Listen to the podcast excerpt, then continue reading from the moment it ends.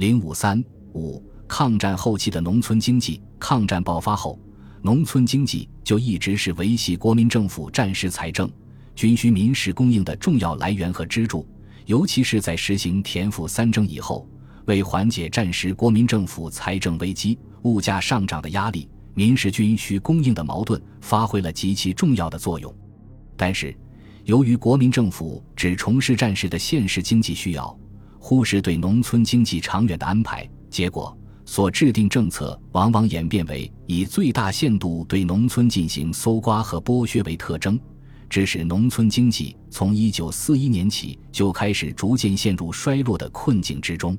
这可以从以下几方面看出：第一，农田耕种面积逐年减少。大后方十五省耕地面积，抗战前为三千八百九十九点七五万亩，一九三八年为三千八百五十九点三万亩，一九三九年为三千八百六十九点八六万亩。一九四零年为三千八百四十九点零四万亩，一九四一年为三千八百一十五点四六万亩，较战前减少了八十四点二九万亩。也就是说，一九四一年大后方抛荒了八十四点二九万亩耕地。另据调查，一九四二年大后方十三省农作物面积较一九三七年减少百分之十七点三。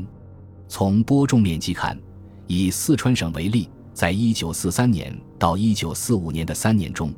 冬季农作物播种面积从六千万亩减少到五千七百万亩，夏季作物从七千九百万亩减少到七千六百万亩。同时，冬季休闲田的面积却从两千四百万亩增加到两千七百万亩，夏季休闲田则从五百万亩增加到六百万亩。第二，粮食产量大幅下降。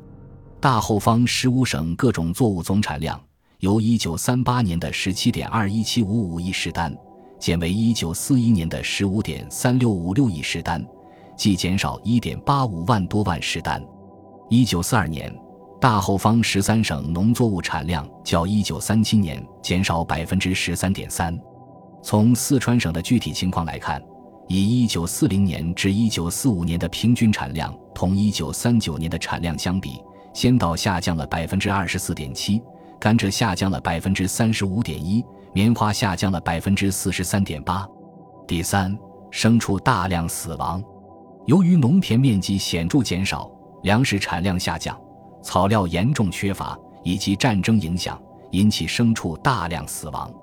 据统计，大后方十五省一九四二年与一九三七年相比，耕牛减少二百九十七万头。马减少三十四点七万匹，驴减少四十八点八万匹，猪减少三百九十三万头，羊减少二百九十三点八万只。第四，购买力下降。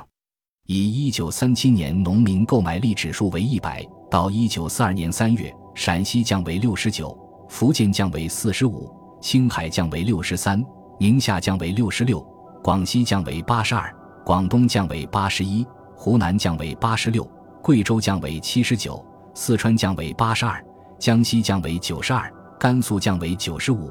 云南降为九十八，只有湖北仍为一百，西康稍超出为一百二十六。然而，中国毕竟以农立国，农民占全国人口的百分之八十以上，构成抗战民力的主体，而且兵源的补充、粮食的供给、军需民用和工业原料的取得。乃至物资运输、商品流通等，无不主要是依靠广大农村民众。在抗战之胜负不仅取决于兵力，有取决于民力，已成为当时国内抗战人士共识的情况下，农村存在的农民缴纳地主的地租是太高了，苛捐杂税是太多了，高利贷的盘剥是太厉害了，耕地不够，无地的农民太多了等问题，以及农村经济陷入困境的局面。都极大的妨碍着广大农民对抗战的积极投入，甚至危及国民政府抗战建国的根本。太平洋战争爆发后，国民政府开始意识到依靠自身力量抗战的紧迫性和重要性，随即开始着手采取措施，以解决农村面临的一些紧迫问题。一九四一年十二月，在国民党五届九中全会上，针对当时日趋严重的土地问题和粮食问题。蒋介石提交了《土地政策战时实施纲要》。这个纲要是国民党在抗战后期对农村政策进行调整的一个重要表现。它共有十条，规定在整理地籍的基础上，逐步实施以下内容：私有土地应由所有人申报地价，照价纳税，税率起点为百分之一至百分之二，累进至百分之五。其土地自然增价，应即征收土地增值税。暂一类禁止征收之。国家为调剂战时军良民士起见，对于农民地价税折征实物，其实物全归中央。在折征实物期间，由中央按各该县地价税实收金额，以百分之五十之现款拨归各该县作为补助。为实施战时经济政策和公共建设需要，得随时依照报定之地价征收私有土地。其地价之一部，并由国家发行土地债券偿付之。私有土地之出租者，其地租一律不得超过报定地价之百分之十。确立农地以归农民自耕为原则。荒地之可为大规模经营者，由国家垦务机关划设垦区，移植占地难民或后方有耕作能力之人民，并供给生产工具以资耕作。私有荒地。由政府征收高额地价税，并限期使用；逾期不使用者，得由政府固定地价，以土地债券征收之。土地之使用应受国家之限制，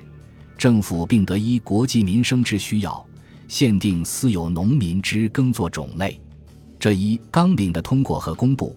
表明国民政府以土地为中心的政策已被视为是当务之急，农村经济问题开始得到重视。不过，虽然纲领的不少规定从字面上来看是进步的，如对地主地租的租额剥削做了一定的限制，存在有利于农民的一面，但就实际而言，农民所得具体实惠并不多。例如，纲要规定地租一律不得超过报定地价之百分之十，实际上，一九四一年各省谷租普遍是主六点四，甚至有主八点二的，以前是钱租的。也纷纷改为实物地租，可见国民政府关于地租租额的规定远远落后于实际。因此，考察纲要的基本精神，不难看出其实质是以田赋征实、权归中央、增加政府财政收入为重点，其结果就只是重税政策的暂时实施，而不是土地政策的暂时实施。国民政府对农业政策调整的积极作用是非常有限的。除了出台土地政策战时实施纲要外，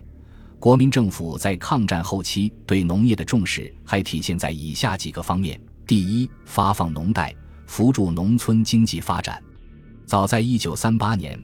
国民政府就颁行《战时合作社农贷调整办法》、《扩大农村贷款办法》以及《改进地方金融机构办法纲要》。等一系列农贷政令。太平洋战争爆发后，国民政府便加强了对农村资金的支持力度。据四川省政府统计处统计，一九四一年至一九四四年，四川农业贷款贷给农业生产累计一点九七五六亿元，农业技术推广三千五百零二万元，水利工程三点二四一亿元。